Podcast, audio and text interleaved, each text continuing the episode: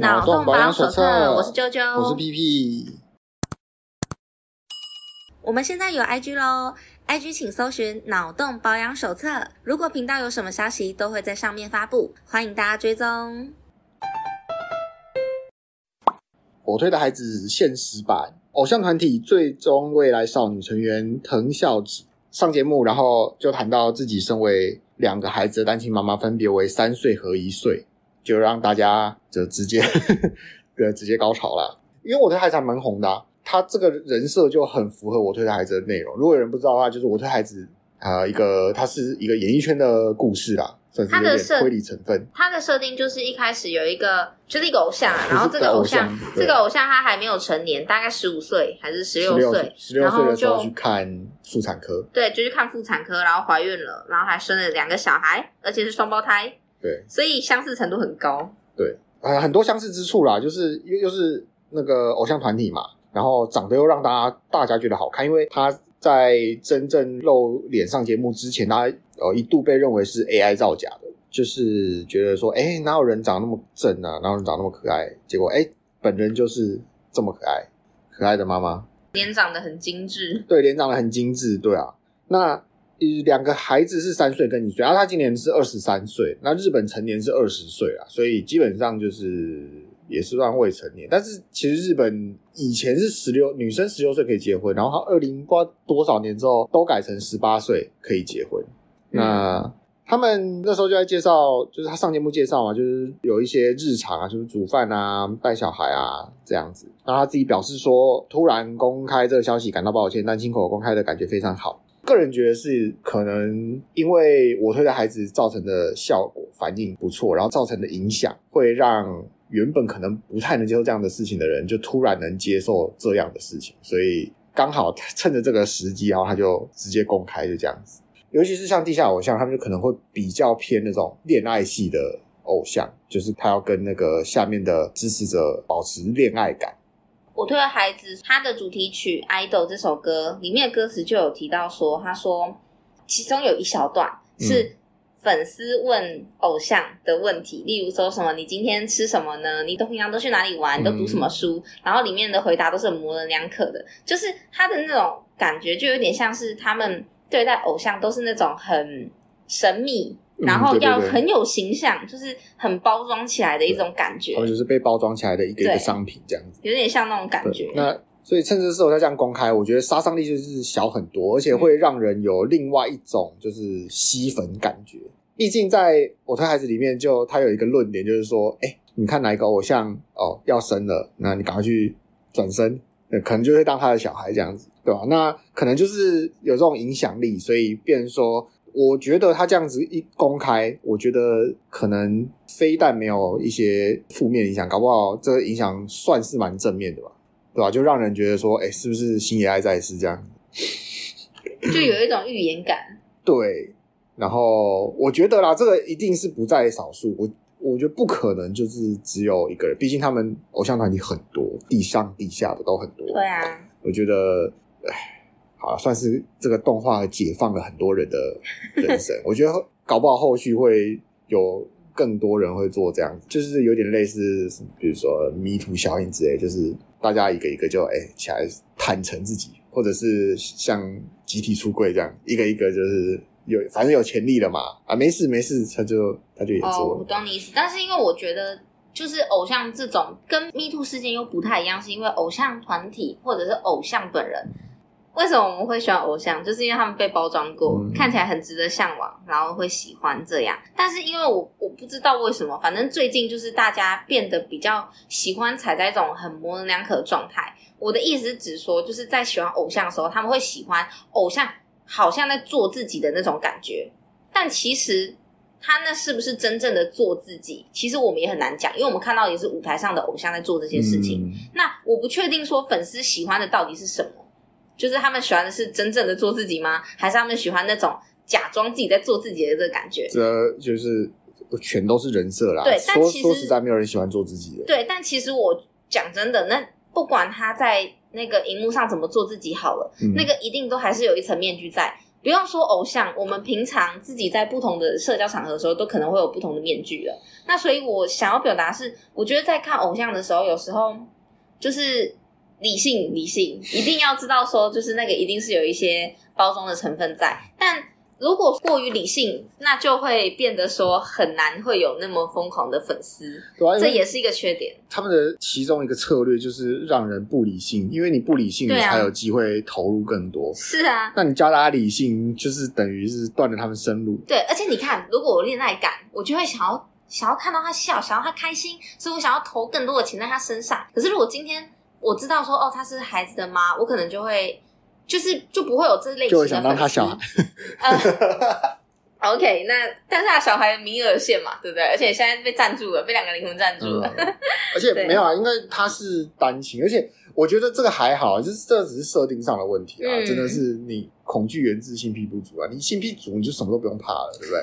就是 他这个设定也是有人喜欢的嘛。OK。所以对我而言，我觉得是没差啦。我个人是觉得没差，因为我觉得反正都是包装起来的东西啦。那它实际上长什么样子，那就是一回事。对啊，反正我们就静观其变吧。我觉得这也算是一件好事啦。就是呃，我对孩子他让大家看到一些可能演艺圈背后的那种复杂性。我们不要说什么黑暗，没有不一定黑暗，黑暗面 不好，黑暗面这些比较复杂的地方。那。也可能让就是这一次的这个事件，就会让这个很漂亮的这个最终未来上，嗯，就是这个漂亮的 idol 美眉啦，美眉对，可以说出这件事情，是作者神预测呢，还是或者是我推孩子的作者，他就是以这人作为原型？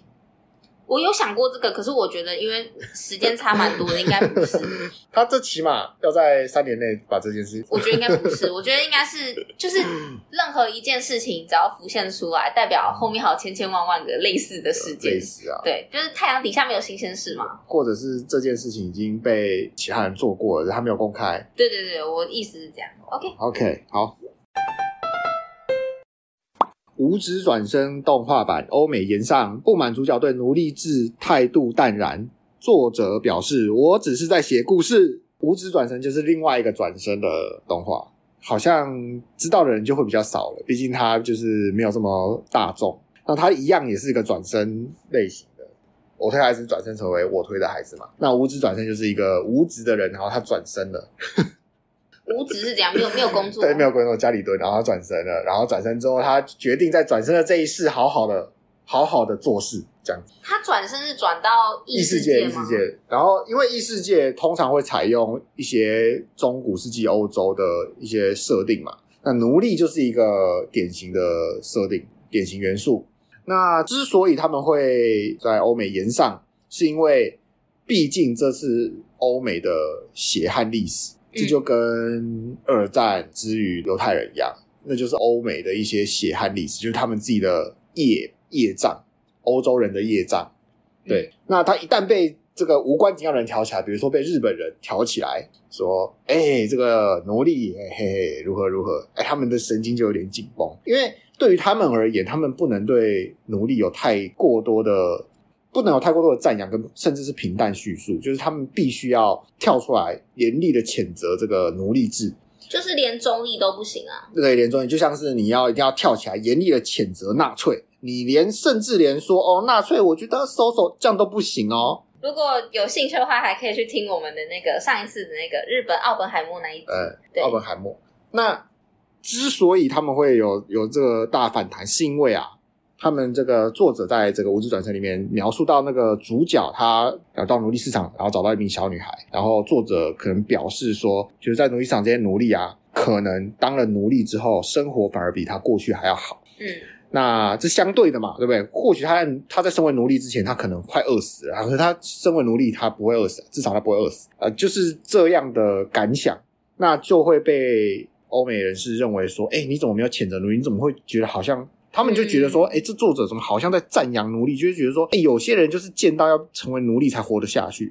呃，欧美人的反、欸、那个情绪，这个激动，很非常激动，我可以理解。但是我想要说的是，对我想说的第一点是，中国以前也有奴隶啊，而且还有一个悲惨太监，最后一个太监已经处理好了之后才发现，嗯、哎呀，清朝灭了，哎、清朝灭亡。对。然后第二个我想谈的点是，哦，他们反应很大哎。我其实听到这个之后，我第一个想到的事情是关于自由这件事，因为他刚刚不是有说。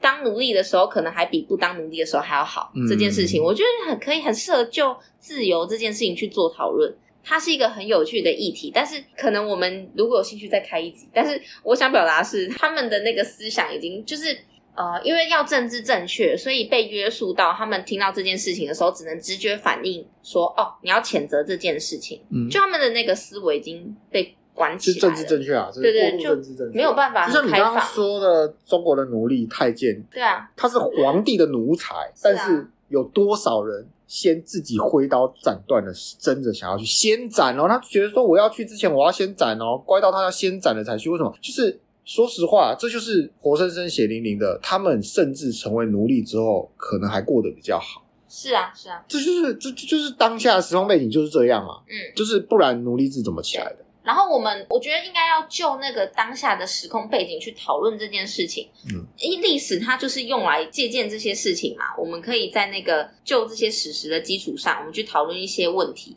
社会问题。我觉得这是一件很有趣的事情。但你如果被政治正确污染到，我们提到这件事情，你就开始叫人家闭嘴的时候，那就很可惜啊。我们就失去开啊、呃，失去对话的机会。这我觉得有点可惜啊。对啊，就这就是。道德的问题，就是你如果把自己道德，你你自己的道德放得很高，嗯、你你觉得说、啊、不能堕胎，好，你觉得说对不能堕胎，不管怎样都不能堕胎，这是道德制高点，对不对？嗯、啊，就是这都是一个生命，嗯哼，跟有些人就觉得说，我这小孩我我就是产检啊，他就有先天性疾病啊，啊，我就把它堕掉啊、嗯。可是你觉得为什么道德制高点是不能堕胎？不、啊，生命，生命就是。道德制高点是生命，生命，它是个生命，就是制高点，它是个生命，它的生命，它生与死由不得你控制。那所以，如果今天说，那好，那我们不要说堕胎。如果今天我身体有缺陷，嗯、我活得很痛苦，我快发疯了，我如果想安乐死，这样的、呃、这有两种、哦、道德要被谴责吗？这有两种哦，就是一种是你有办法决定你自己的生命，跟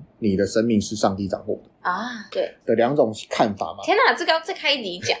不，可是你看哦，你看哦，这这件事情其实你说穿了是什么？嗯，就是我参透了基因，我判别某样的基因组合是劣质的，是我就要把它扼杀在摇篮里面。这跟什么一样？历史上很有名哦。这，呃，我可以说吗？两种，一种是限制生产。对啊。哦。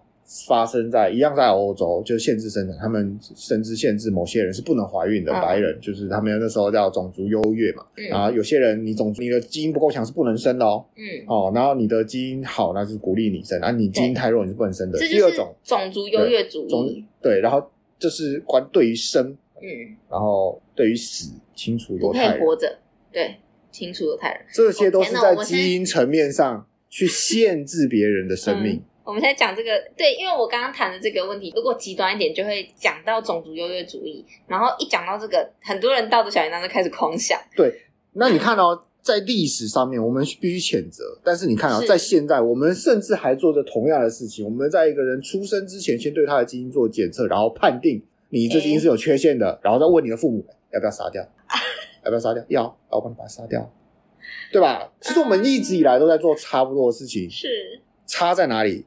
他在谁主宰了当时，就是谁主导这个话语权，是，只不过是这样而已。嗯，当上面我讲的种族月跟屠杀犹太人的这种呃浪潮当下是没有人批评这件事情。啊、你在里面是，当然外界的人可能会批评，比如说，就像我们现在做这个基因检测什么一样，会有支持说胎儿是胎儿，胎儿是生命，你不能杀他。就是外界的人他会反对，但是在里面的人是不会批评的哦。因为是你在那个框架下，你真的很难跳脱出来说哦。这是不对的，那是很难跟几乎不太可能的一件事情。你觉得这是不对的吗？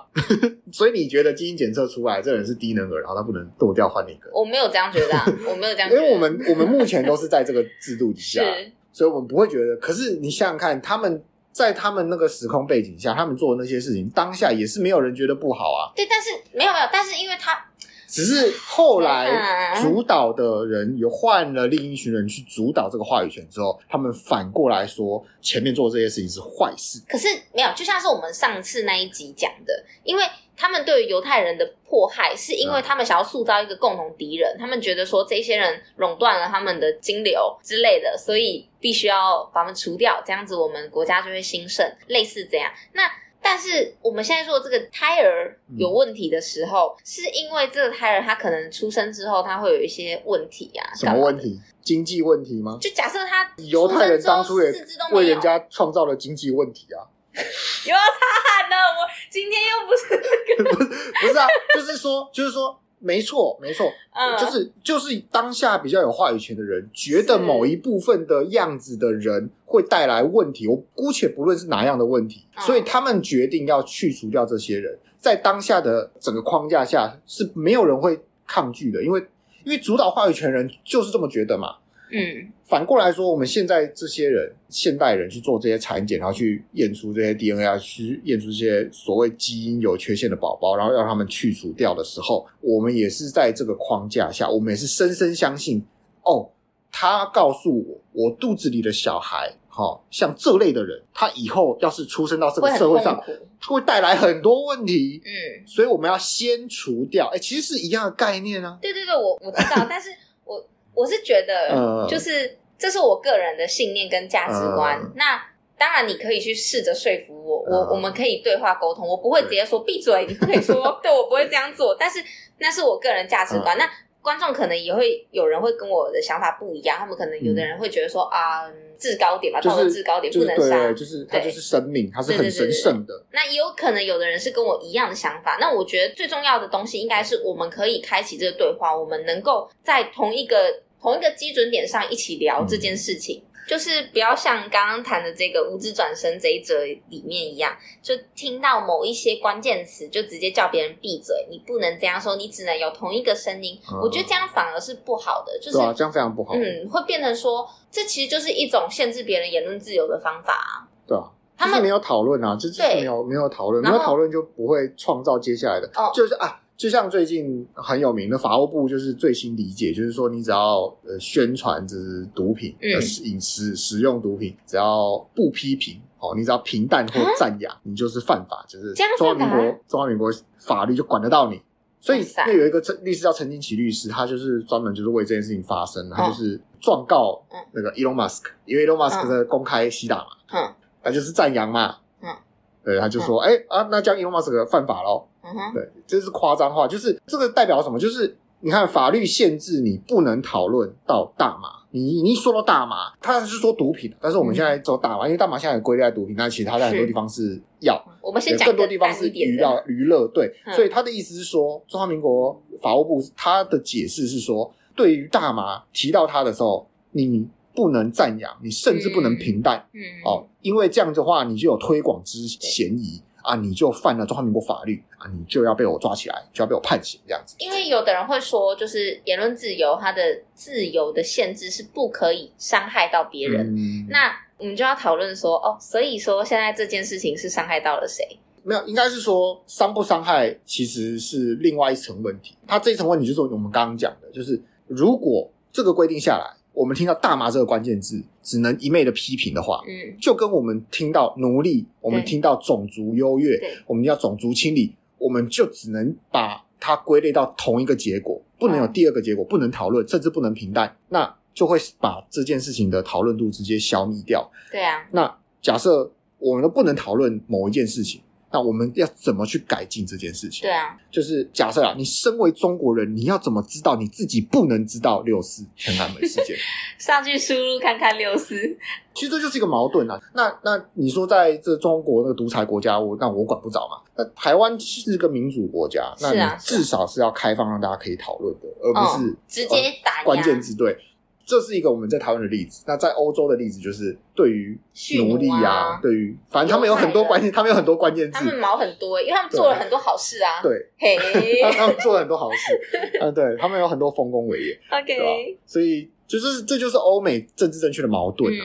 那后来无知转身他们就是，因为他后面还有更精彩的嘛，啊，就是比如说一些主角就是脚踩兽人女性啊，然后袭胸啊、捆绑 play 啊这样之类，然后他就。他会在推特上面发文说：“嗯，今天的内容可能会引起延上哦，请多多关照。”我觉得他是 OK 啊，蛮看得开的啦。嗯，看得开，啊、看得开，对吧、啊？那、嗯、日本是非常有创意的国家。OK，也是跟日本稍微有关系啦。有一个，嗯，算算 YouTuber 吗？就是伊苦老师。伊苦。反正他就是一个日本人，不知道为什么他叫老师，但是我因为我看过他的那个 YouTube 频道的节目，他就是在介绍台日双语的 YouTuber 吧，那他会介绍一些。在他在台湾的生活啊，然后介绍一些日本啊，反正就是交流的影片、啊嗯。现在蛮多这种交流，台日啊、台韩交流影片。对啊，你日本 YouTuber，我跟你讲，来台湾转啊啊！真的，没有没有，不用日本，每一国都有。日本比较方便啊，其他国家的话就有点那个，啊、你要先学，对，你要先学中文，有点有点难。好，这都不是重点，重点是他之前被延上，被延上，对啊，之前被延上，因为他之前他有做几个，因为通常这种台日友好影片，它就是赞扬嘛，台湾东西好吃赞。台湾人跟中国人其实差不了多少。好，那他就是有做一篇，就是专门针对台湾，就是交通乱象，他觉得说台湾交通很烂这样，然后他就被骂，被叫回去。但是他后来他他没有走啦，我觉得他其实是什么？对我而言，他是真正爱台湾，就是你骂不走，骂不走，没有啊，因为他在台湾好像他结婚了吧，他小孩是台湾人吧？不是，等一下，那你看他如果说已经结婚在台湾，那我猜他应该有台湾户籍了，那。你有什么好骂人家滚回日本的？这是什么概念？搞不好他也他没有吧？不不是，我不确定啊。反正这这我不确定。Oh, okay, 总之，我觉得他是真心呼吁这样子。但我我真的不能接受，我觉得不能说就是说好话你就说啊欢迎来台湾哦谢谢你有你什么的，然后说不好就说滚回去，啊、就就不好、啊。就是对。好，那那他有参加八月二十号的什么环路渔民的一个游行吧，嗯、在凯达格兰大道上面。嗯他就上来讲话，讲些可能就是算对他来讲可能是老生常谈啊。主要有几点啊，就是台湾没有强制做人行道的法律，没错，台湾要做人行道要考虑很多，画红线要考虑很多，要问里长，要问当地居民。奇怪了，政府的建设是对其他用路人的，为什么突然之间就变成？我觉得对里长还好，就是至少你这个社区嘛，那。要对于当地居民到底有什么问题？当地居民都不用走路嘛？我自己是这么认为，所以我觉得这很有道理啊。就是台湾没有积极的在做行人，就是保护行人的措施。应该是说，我觉得两个要分开来讲，因为你刚一开始这样讲说，就是有没有需要问民众的时候，我会想到第一个问题是，嗯，因为很多事情当然要考虑民众，不然就会像是中国一样，可能。有一些需要都更的时候，直接把人家轰走，然后直接拆了，那样太野蛮了。但是因为这是人行道，那人行道的话，代表说势必会有一些些可能。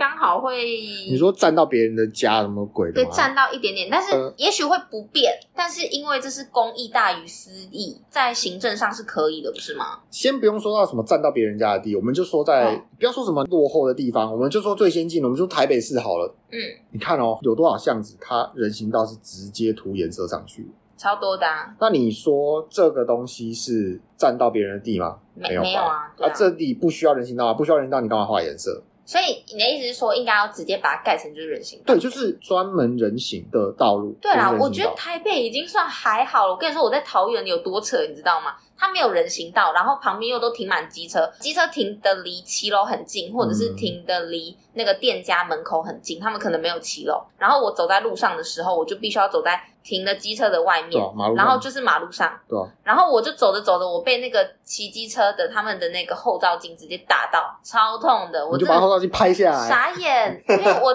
被打到瞬间就吓傻住啊，所以就来不及招，不然就踹两下没有啦。看一下，看一下，不要这样做。所以。对所以这就是你可以直接这么说，就是台湾就是基本上没有人行道这件事情。嗯，那就是我们的那个行人的安全，行人很不安全啊。对，就是应该说应该这么说啦，因为有些人就说哦，这人行道全部盖啊，花多少钱要干嘛干嘛的，不是、欸？人行道不用每一个大街小巷都盖啊。不是，等一下，刚刚说那句话的人是怎样？觉得人命比较比较便宜是是？欸，还真的有人啊！哎、欸，你前面画了人行道啊，车子不能停啊，我开店做生意啊，都不用做生意是不是啊？政府要赔我多少钱？啊、有没有人这样说过？有，还上新闻，他这样讲，他就这样讲啊。哎，好啦，对不对？那有多少店骑楼拿来自己用的？嗯，就是骑楼这件事情，其实基本上就是因为以以现在法规来讲，就是建商为了争取把楼盖得更高、更多的建坪，所以他就把，就是说呃容积奖励嘛，他就说那我规划一些公用场所，嗯、然后我就规划一些骑楼、人行道这样子。什么奖励啊？容积奖励就是容积，我一块地，我割出一块让大家用，哦，我就可以多盖两层，就是这种概念。哦，啊，多盖两层就是大概至少多了四间，一间卖几千万呢？那我割一小块地让大家走，我可以多卖四五千万，啊，何乐而不为？啊，对吧？了解。好，那以前没有这个法律，以前以前是说你房子盖出来啊，盖出骑楼，骑楼就是大家用。嗯哼。呃，在过去这种法律很模糊，然后记录很很模糊的年代，你很多人是地界是地界都不准，画的不准的，然后有一些自己的私人路私地就被划为马路，然后用着用着十五年之后，哎，就变成公有地了。对啊，这真的很很莫名哎。对，真的很莫名。然后还有骑楼，骑楼就是原本要开放给民众用嘛，对不对？结果他就说，哎，可是骑楼是我的地啊，啊，我缴的税啊，啊，为什么要让大家用？然后就把骑楼封起来，这样子。嗯，我我有点想要说的是，虽然我真的很不想要，就是好像都在骂政府什么的，但我必须得说，就是政府有很多时间跟经费，但是好像都不愿意把心力放在这种比较跟人民很直接相关的地方，就是。因为如果是弄人行道什么，你看就是问题很多，然后不太可能直接去改革做这件事。嗯啊、因为你我们是生长在大家都很自私的民主国家，就我们自誉为民主国家，可是所有人都是很自私啊。就华人，我们今天说说好了，那骑楼好，我们今天台北市所有骑楼净空，一个礼拜之内所有骑楼全部净空，没净空我就叫那个环保局车有什么东西我就全部载走。我不管你，铁门全部拆掉还罚钱。嗯，一个礼拜做好，这个台北市长哈，他好可以做完这一届，很快就他运气不好，被会被罢免。对，这就是问题所在啊！这明明就是一件该做好的事情。可是，那你觉得这怎么办？连柯文哲都不敢做，你说呢？我知道一定不敢，因为还想连任。但是我的意思是说，你觉得只能靠我们了吗？开始宣扬？不是啊，所以台湾在这件事情上基本上。为什么是行人地狱？第一个就是大家没有水准，那、啊、第二个就是政府不敢做、啊哦。这个真的很毒哦，嗯，对吧、啊？就是人民没有水准，政府不敢做啊。对，甚至政府不敢做到什么地步？就是驾照的复查，就是基本上我们很多证照是需要复检的，就是你几年就要更新一次，嗯、几年就要更新一次。可是事关人命的驾照，你驾驶着可以把人杀掉的重型机具，然后在路上横冲直撞，你居然不用复查、欸？你就是拿到驾照就是一辈子的。哦对吧？所以就是因为会会让人觉得不便的事情，但是它其实很重要，因为是很危险的，对啊，所以他就这个伊库老师就是说，嗯，三年五年至少五年要就是复查一遍嘛，就是让真正有资格驾驾驭的人在路上嘛，对不对？嗯、对说到这里有没有必要？我是觉得真的是有必要，因为这可以避免太多事情，尤其是。真的有很多不适任，就是你反应不好，例如说一些老年人，然后推教不利索，这些都是借口。我觉得重要的是说，我们的驾照太好发了，我觉得要再更严格一点。不是说严格的让这些人考不过，而是很严格的在某些违规上面，嗯，去加强取消他的资格，比如说酒驾，对，比如说，我觉得礼让行人这，那，怎么个让法呢？啊，在前几天我们有一个无辜的驾驶，哈，他骑着摩托车，他要右转，这是个 T 字入口，他在 T 字那个直直通，他不用转弯的那个 T 字，但他要右转，然后就有个七十五岁的阿公，呃，七十五岁他算阿公啊，算阿公了，他从 T 字那个直的那个地方，哈，他要左转，但是他在路口前他就已经逆向，他要直接切西瓜过去。嗯想当然了，这个要右转的这个机车骑士一转出去，直接好像看不到，他直接被这辆车撞翻，啊，直接撞到 T 字路口的底，啊，去去贴在另外一台车上面，直接黏住了，死掉了。这个七叔阿公下车还说：“哦，奈安呢？我才想说哪样呢嘞。”我我觉得除了你说的，因为刚刚这样讲，可能有的人没有什么概念，但是大家可以仔细想一下，你在路上的时候，应该很常看到，我们如果要左转的时候，正常应该是怎么样？是要到那个停止线。在停止线附近等待转弯，基本上你要到路的中央，你才可以转。嗯、你就要直直开，你不能，你不能一过路口就左转，你要直直开到中间，然后再转。但是很多车会在你还没到停止线之前，它就已经开始横跨双黄线，想要直接转过去。对，我我个人要求没有到那么严格，我个人要求是你车子不要压到那个双黄线或双白线，我就可以接受。但我蛮常在三重的。基本上没有人在理你，应该要逼掉逼啊三逼。但是这个七十五岁阿公太夸张，他不是在路口，对啊，他是在巷子尾，他就直接逆向，逆向逆向转弯什么意思？对，所以这个凸显出几个问题，就是台湾人真的是没水准，好，台湾驾驶没水准，而且觉得自己是对的。你看他下车还有话说，基本上他不说话就很好了。那我觉得逆向要转弯。你如果反应得及，刹得住，我觉得这是没什么太大的问题。他又反应不好，根本没刹车、欸，他车子根本没刹、欸，他直接撞上去，反正撞到底。对啊，蛮夸张的。因为一般来说，你至少你刹住了，可能就是擦擦撞。不是，我们也不是说擦撞怎样的，就是他从一个路口的一边。嗯，直接撞到路口底部，对，因为它是个 T 字路口，路口底部有停的车子，对不对？它直接粘在那辆车子上面，就是它从撞到车再撞到车之间，基本上是没有在刹车，就代表那个机车骑士变三明治啊，对啊，所以这是根本的问题啊，就是有些人就是不适任，所以你不能说他侥幸第一次考过驾照就给他一辈子。我我理解你，对，这我觉得这个是很重要的。最近有已经有在讲啊，就是说好像什么超过六十还六十五岁开始，每两年还是三年就要去看一次驾照有没有适任之类的，就是要再考一次啊。有人在呼吁，对对对，再考一次啊！不要说什么什么六十几岁，大家觉得说哦，六十几岁呃还可以啊，哎哎，六十五岁可以办理退休了，嗯，未来可能会比较长一点，但是你不要觉得说六十五岁很年轻哎，六十五岁是退休了，那、啊、为什么六十五岁要退休了？因为你不行了嘛。对不对？基本上就是这个，就是这个概念啊。而且也是担心，就是说也危险啊。对啊，就是你不能好好的看，因为大家可能会觉得说，哦，他就可以坐上去，那、啊、他就可以踩踏板，那他就 OK 了。嗯，甚甚至不用说，有些更不适任的驾驶，他是没有在照规矩开车的，或是骑车的。你有没有在看过路上骑摩托车，然后他脚一定要跨在两边，他脚收不上踏板？有哎、欸、但是不只是老人家哎、欸有的年轻的也这样，有的女生啊，对，重点在女生。我我我最常看到就是女生，年年纪大的更容易。为什么？我我我不知道为什么，他们就是他们脚好像就是没有力气，要受不上踏板，一定要垂在两边。哎、欸，对我真的很不懂这种，就是垂在两边更危险，因为你万一真的怎么样，你的脚就啪。哎、欸，可是你还别说，你知道脚垂在两边，你考驾照是过不了的。你脚没收上踏板是不会让你，啊是，哦、是不会让你过的。因为我没有想过会有这个问题，是会有人。所以他考驾照的时候到底怎么过的呢？他可能脚收起来，啊。那他为什么现在收不起来了呢？他骗人呢，啊？他怎么骗？他怎么 他怎么骗人他？他可能考驾照的时候就是他可以做到，但他故意不要。我不知道，就很奇怪。不是考驾照的时候，他一定要做到啊。他就对啊，他就是现在就是他可以做到，但他不想，他不要。对啊，所以他就其实他就是没有照。规则在是、啊是啊、在驾驶，然后有些人是，我不晓得你你对开车有没有概念？就是你知道、嗯、你知道打档手排车要打一二三四五档，你你知道打档？你知道那个，对对对对对对对啊对对对，就是一个王字，然后摆横的那个，你你知道吗？你知道吗？那你知道像这种打档车，它是那那样的车有几个踏板？驾驶座有几个踏板？啊，三个对不对？三个踏板对，对，有哪三个？啊，还好没有说错。离合器，离合器，然后刹车跟油门，刹车油门对。基本上这三个踏板是离合器归左脚管。刹车跟油门归右脚管，我都有我在弹钢琴的。我 不一样，钢琴的应该没有这么严格。对，那基本上现在都自排车，就是没有那个感，那个感就是一个用推的，然后不用离合器，所以左边左脚就没事了，嗯、对不对？所以你就有两只，你有你有两右脚啊，你很有概念。对啊，你有两只脚，嗯，它有两个踏板，可是你不能一只脚控制一个踏板。我懂你的意思。哎、欸。我真的是看到有人有看过有人这么做，不是我没有看过当下。如果让我看到那个人当下这么做，我直接下车。嗯，我直接下车。当然啦，我不可能坐他的车，太危险了。我是看过有人以此为荣的。啊？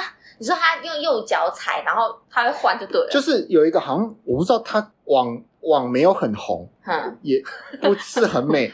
啊，他开车，然后他他拍自己开车，这种叙述说自己用两只脚踩，就一只脚刹车，一只脚油门，然后然后觉得自己好聪明，拍自己在对对对，拍觉得自己哇真聪明，然后拍自己开车的样子，嗯，然后下面就有人说哦，那你那个踏板哦，请用右脚就好啊，左脚先放在旁边，你不要一只脚踩，这样很危险。然后就有人反对他，印象深刻，也是另外一个女的，天哪，这个太。太那个了吧，这个太刻板印象了。然后有另外一个女人说支持他，说什么哦，你凭什么管别人怎么开车？我也是这样开啊，我开多久都没事啊，我觉得这样开很很方便啊。我以为你刚刚说的是另一个女的挞伐他之类，没有没有，完全没有。什么？然后没有，因为都要用右脚踩，是因为油门跟刹车不要让你同时踩，而且就是你一次只能只能踩一个东西，然后油门比较小。然后刹车比较大，当你发生什么紧急事件的时候，嗯、你会踩到的是刹车。对，因为因为以前的车子，如果你是手排的车子，你油门跟刹车一起踩，车子会熄火。哼，因为你、啊、你你踩油门，但是你自动住了嘛，然后你可能会熄火，然后会对车造成损害。嗯、那以前这样踩是你真的会刹车，也真的会油门，也真的会下去。嗯，现在的车子微电脑控制的，你两个一起踩是刹车，嗯它油门不会自动。嗯，对，但这就有一个问题啊，就是这就像一个数学算式，然后你告诉电脑先加减后乘除，嗯，然后电脑觉得说啊，你是个白痴，我帮你先乘除后加减好了，然后他给你个正确答案，你就以为先加减后乘除也可以。啊，我懂你意思，就是你以为你给的错误的东西是正确的，你就你就这样做，就一直直到有一天，然后你跟我说，哦，没有啊，他刹车失灵。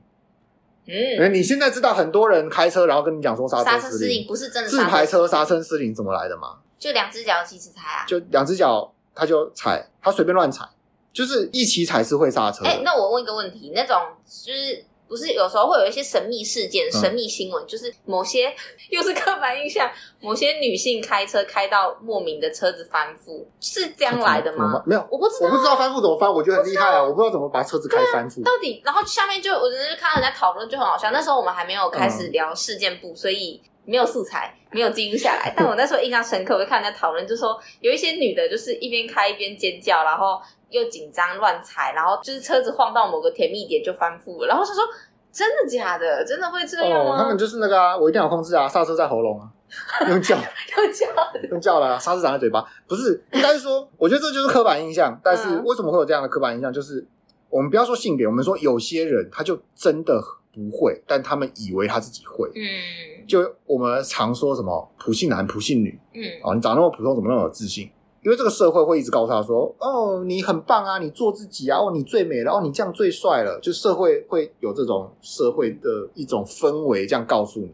我觉得，哦，你这样做没错哦，我支持你这样。嗯，可是这样的支持在错误的地方就会造就有一些人，对对对，会把一些很奇怪的错误以为是正确的，嗯，然后还跟别人说我这样做有什么不对？对，那这样做其实他每次都必错吗？不一定。就算你先加减后乘除，也不见得每一次答案都是错的。嗯，因为有些公司让你先加减后乘除也是对的，对，嗯、对不对？二加二等于二乘以二，就蒙到了啊。对，蒙到了。那或许他就这样子过了，他就只是没有去踩到那个陷阱而已。嗯，他在一个满是地雷的的沙场那边乱跑，只是他运气好都没有踩到。但某一天踩到了，他就觉得说：“哎、欸，为什么？”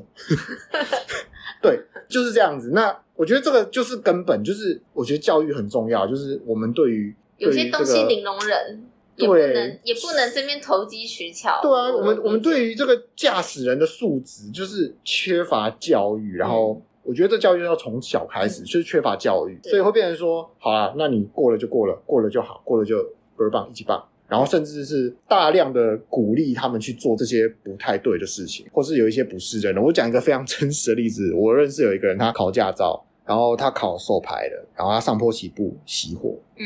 然后监考官跟他讲说：“哦，没关系，没关系，那个轮胎没有压到哦，你再重新来一次。”然后他一次过。啊，我懂你意思，就是你知道这个人他会他做不好，那你可以请他下次再来吗？